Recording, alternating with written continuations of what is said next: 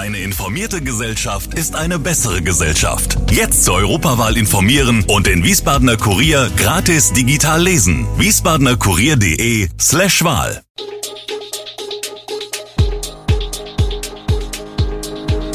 Gude, unser morgendliches News Update.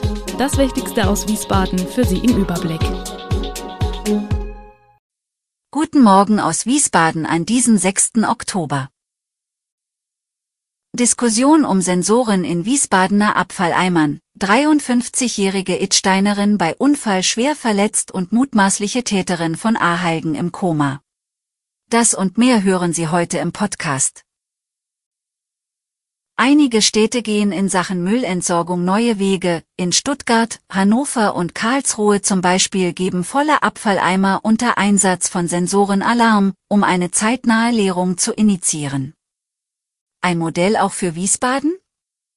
Die städtischen Entsorgungsbetriebe, LW, sind für die Leerung von aktuell 5794 öffentlichen Abfallbehältern in Wiesbaden und den Vororten zuständig. Im Wirtschaftsausschuss haben SPD, Grüne, Linke und Volt nun die Idee der Füllstandsensoren vorgebracht. Allerdings sehen die ILW das Modell skeptisch. Es könnte in der Innenstadt damit eher zu einem Mehraufwand kommen, da durch die Sensorik verstärkt punktuell und nicht zusammenhängend Abfalleimer geleert werden müssten.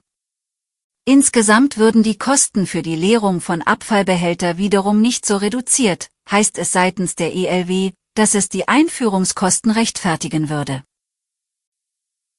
Im Wiesbadener Stadtteil Kastell lebt ein Ehepaar in einer von Vonovia sanierten Wohnung.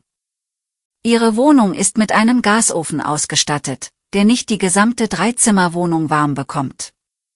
Der 92 Jahre alte Mieter und seine Frau sind seit 45 Jahren in der Wohnung in der Schwarzenbergstraße zu Hause. Im vergangenen Jahr musste das Ehepaar die Wohnung verlassen, denn es bestand Einsturzgefahr.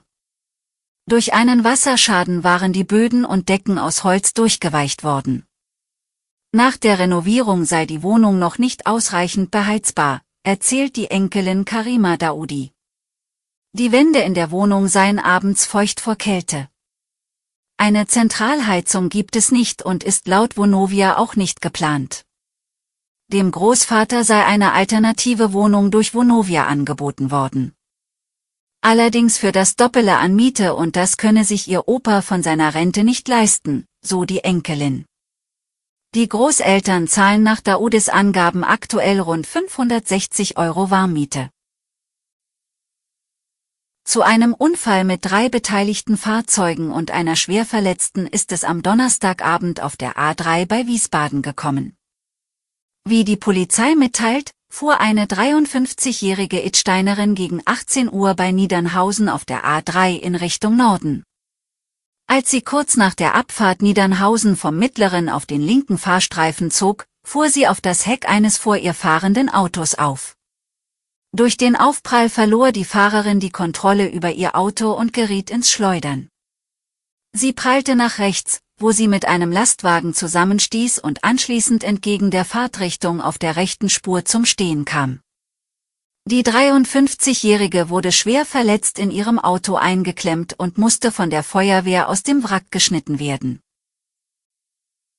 Das Turnesolbad in Idstein könnte im Winter zumindest teilweise wieder seine Pforten öffnen, nachdem dort im Januar ein verheerender Brand vieles zerstört hat. Der Sauna, Wellness- und Fitnessbereich des Freizeitbades wurde neu gestaltet. Eine weitere Attraktion wird eine Schneedusche neben Tauchbad und Kaltduschen sein. Fraglich ist allerdings nach wie vor, was aus der markanten Kuppel des Bades wird. Wegen mutmaßlicher Einsturzgefahr war der Bereich unter der Kuppel zunächst gesperrt. Im Laufe des Oktobers soll es eine Materialprüfung der Stahlträger geben. Wenn diese Prüfung positiv ausfällt, kann die Kuppel saniert werden. Wenn nicht, dann muss komplett neu geplant werden.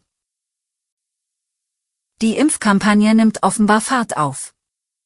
Seit der neue Booster von BioNTech erhältlich ist, registrieren sowohl Gesundheitsbehörden als auch Hausärzte in Hessen ein steigendes Interesse an einer Corona-Auffrischungsimpfung.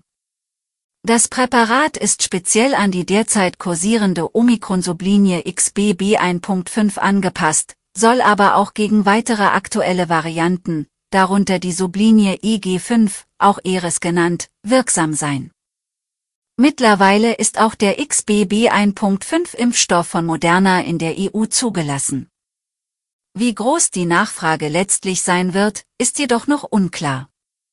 Parallel zur beginnenden Impfkampagne hat BioNTech nun eine eigene, große Informationskampagne zur Corona-Impfung gestartet, mit Plakaten, Anzeigen und Audioclips.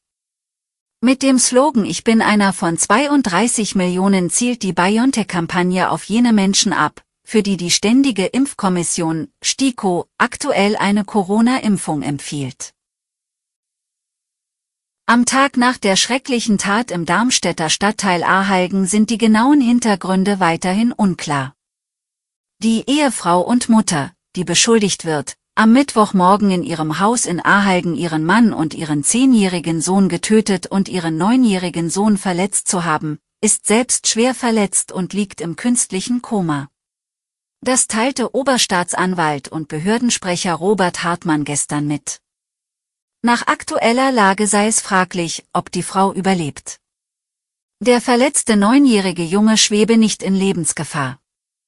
Laut Oberstaatsanwalt besteht der Verdacht auf einen erweiterten Suizid. Es sei ein Abschiedsbrief gefunden worden. Die Polizei bestätigte gestern, dass die 42-Jährige eine ehemalige Polizistin ist. Sie sei seit Februar 2015 nicht mehr im Dienst und zwar aufgrund körperlicher Einschränkungen. Dies habe jedoch keinen direkten Bezug zur Tat, erklärte eine Polizeisprecherin. Die Obduktionsergebnisse von Vater und Sohn werden für den heutigen Freitag erwartet. Alle Infos zu diesen Themen und noch viel mehr finden Sie stets aktuell auf www.wiesbadener-kurier.de.